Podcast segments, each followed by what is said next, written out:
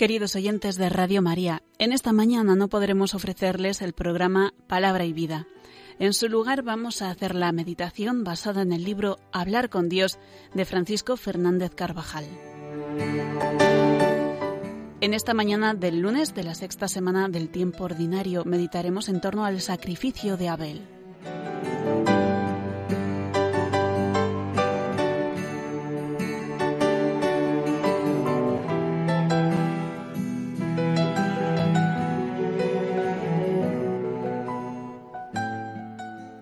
Relata el libro del Génesis que Abel presentaba a Yahvé las primicias y lo mejor de su ganado.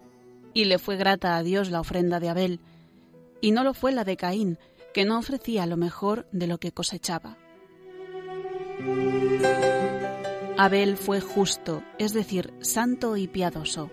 Lo que hace mejor la ofrenda de Abel no es su calidad objetiva, sino su entrega y generosidad.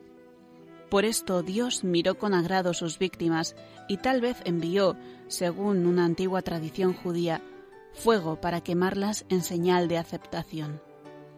También en nuestra vida lo mejor ha de ser para Dios. Hemos de presentar la ofrenda de Abel y no la de Caín. Para Dios ha de ser lo mejor de nuestro tiempo, lo mejor de nuestros bienes, lo mejor de nuestra vida. No podemos darle lo peor, lo que sobra, lo que no cuesta sacrificio o aquello que no necesitamos.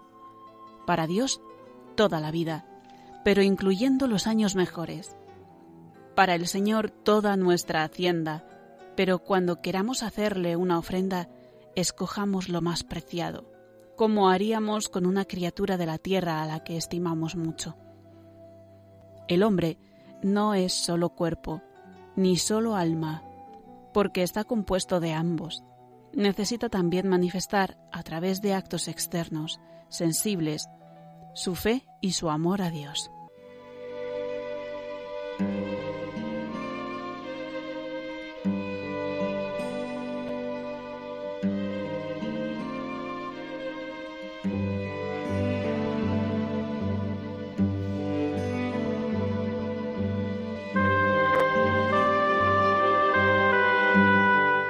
Dan pena a esas personas que parecen tener tiempo para todo, pero que difícilmente lo tienen para Dios, para hacer un rato de oración o una visita al Santísimo, que apenas dura unos minutos.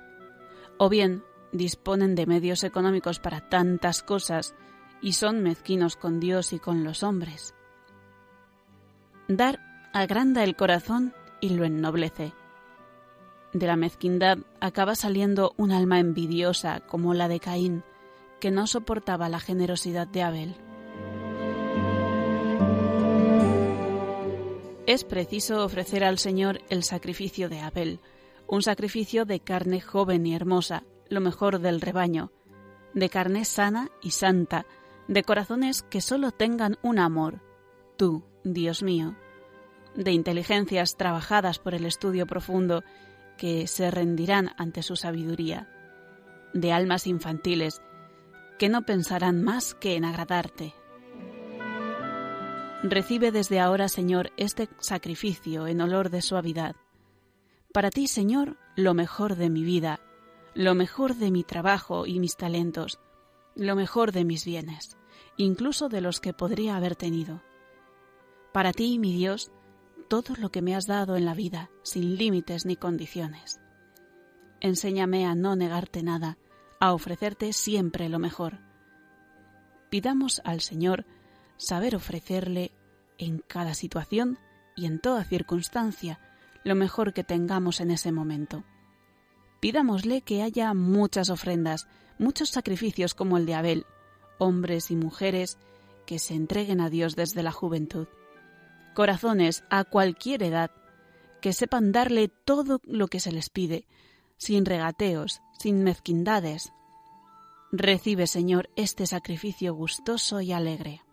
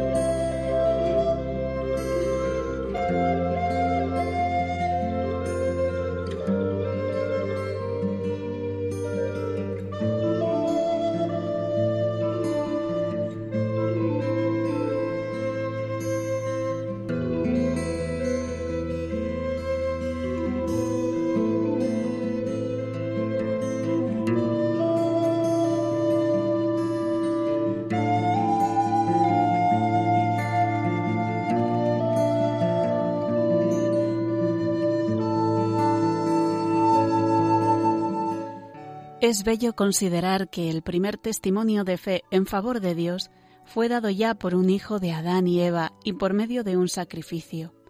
Se explica, por tanto, que los padres de la Iglesia vieran en Abel una figura de Cristo, por ser pastor, por ofrecer un sacrificio agradable a Dios, por derramar su sangre, por ser mártir de la fe. La liturgia, al renovar el sacrificio de Cristo, pide a Dios que mire con mirada serena y bondadosa sobre las ofrendas del Señor, así como miró sobre las ofrendas del justo Abel. Debemos ser generosos y amar todo lo que se refiere al culto de Dios, porque siempre será poco e insuficiente para lo que merece la infinita excelencia y bondad divina. Los cristianos debemos ser en este campo una delicadeza extrema y evitar la inconsideración o la tacañería. No ofreceréis nada defectuoso, pues no será aceptable. Así nos advierte el Espíritu Santo. Para Dios, lo mejor, un culto lleno de generosidad en los elementos sagrados que se utilicen y con generosidad en el tiempo, el que sea preciso, no más, pero sin prisas, sin recortar las ceremonias o la acción de gracias privada después de acabar la misa, por ejemplo. El decoro, la calidad y la belleza de los ornamentos litúrgicos y de los vasos sagrados expresan que es para Dios lo mejor que tengamos. Son signo del esplendor de la liturgia que la Iglesia triunfante tributa en el cielo a la Trinidad, y son ayuda poderosa para reconocer la presencia divina entre nosotros. La tibieza, la fe endeble y desamorada tienden a no tratar santamente las cosas santas, perdiendo así de vista la gloria y el honor y la majestad que corresponden a la Trinidad Beatísima.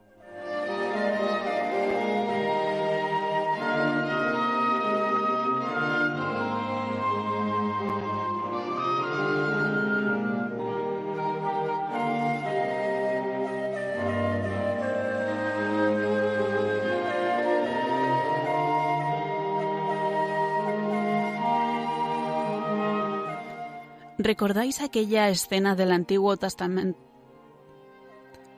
¿Recordáis aquella escena del Antiguo Testamento cuando David desea levantar una casa para el arca de la alianza que hasta ese momento era custodiada en una tienda?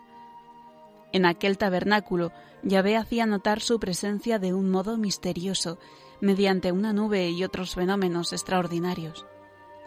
Y todo esto no era más que una sombra, una figura.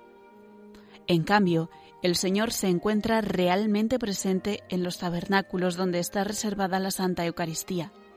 Aquí tenemos a Jesucristo, como me enamora hacer un acto explícito de fe. Él está con su cuerpo, su sangre, su alma y su divinidad. En el tabernáculo, Jesús nos preside, nos ama, nos espera. En la casa de Simón el fariseo, donde Jesús echó de menos las atenciones que era costumbre tener con invitados, quedó patente la cuestión del dinero empleado en las cosas de Dios. Mientras Jesús está contento por las muestras de arrepentimiento que recibe de aquella mujer, Judas murmura y calcula el gasto para él inútil que se está realizando. Aquella misma tarde decidió traicionarle. Le vendió por una cantidad aproximada a lo que costaba el perfume derramado, 30 ciclos de plata, unos 300 denarios. Aquella mujer que en casa de Simón el leproso, en Betania, unge con rico perfume la cabeza del Maestro, nos recuerda el deber de ser espléndidos en el culto de Dios. Todo lujo, la majestad y la belleza me parecen poco. Y contra los que atacan la riqueza de vasos sagrados, ornamentos y retablos, se oye la alabanza de Jesús, opus enim bonum operata est in me. Una buena obra ha hecho conmigo.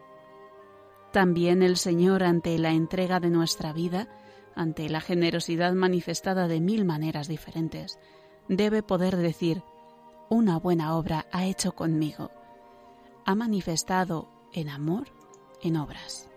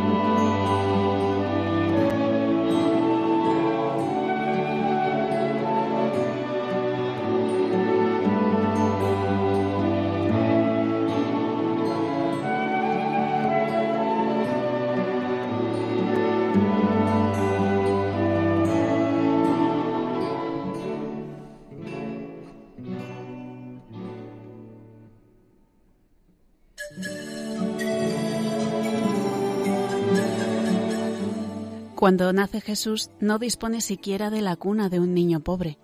Con sus discípulos no tiene en ocasiones donde reclinar la cabeza. Morirá desprendido de todo ropaje en la pobreza más absoluta. Pero cuando su cuerpo exánime es bajado de la cruz y entregado a los que le quieren y le siguen de cerca, estos le tratan con veneración, con respeto y amor. José de Arimatea se encargará de comprar un lienzo nuevo donde será envuelto, y Nicodemo los aromas precisos. San Juan, quizá asombrado, nos ha dejado la gran cantidad de estos, como unas cien libras, más de treinta kilos.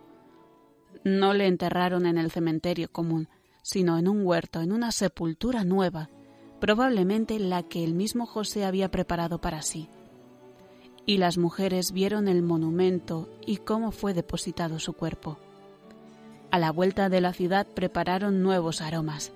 Cuando el cuerpo de Jesús queda en manos de los que le quieren, todos porfían por ver quién tiene más amor. En nuestro sagrario está Jesús vivo, como en Belén y como en el Calvario. Se nos entrega para que nuestro amor le cuide y lo atienda con lo mejor que podamos, y esto a costa de nuestro tiempo y nuestro dinero, de nuestro esfuerzo, a costa de nuestro amor.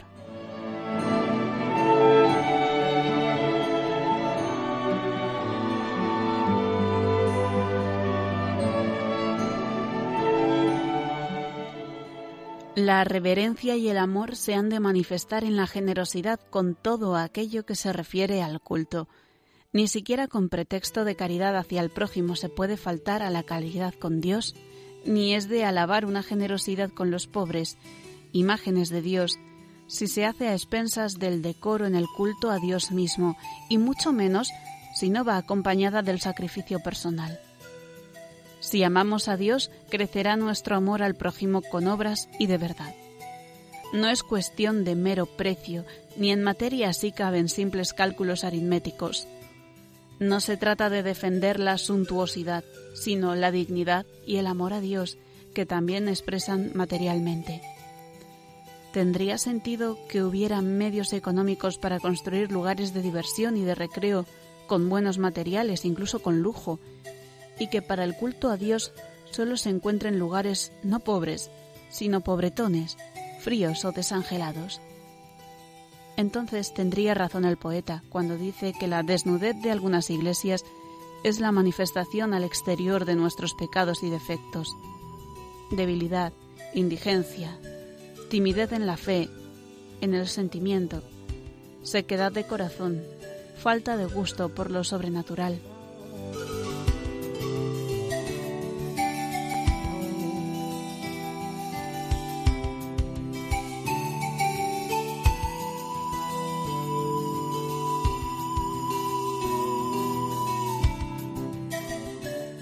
La Iglesia, velando por el honor de Dios, no rechaza soluciones distintas a las de otras épocas.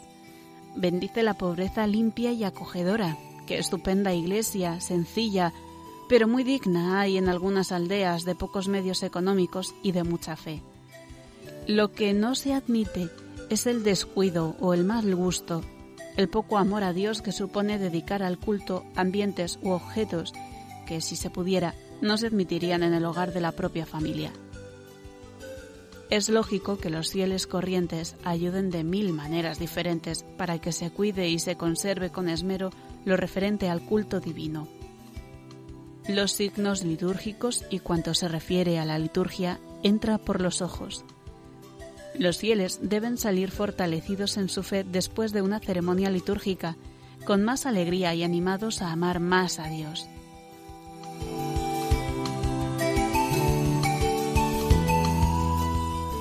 Pidamos a la Virgen Santísima que aprendamos a ser generosos con Dios como lo fue ella, en lo grande y en lo pequeño, en la juventud y en la madurez, que sepamos ofrecer, como Abel, lo mejor que tengamos en cada momento y en todas las circunstancias de la vida.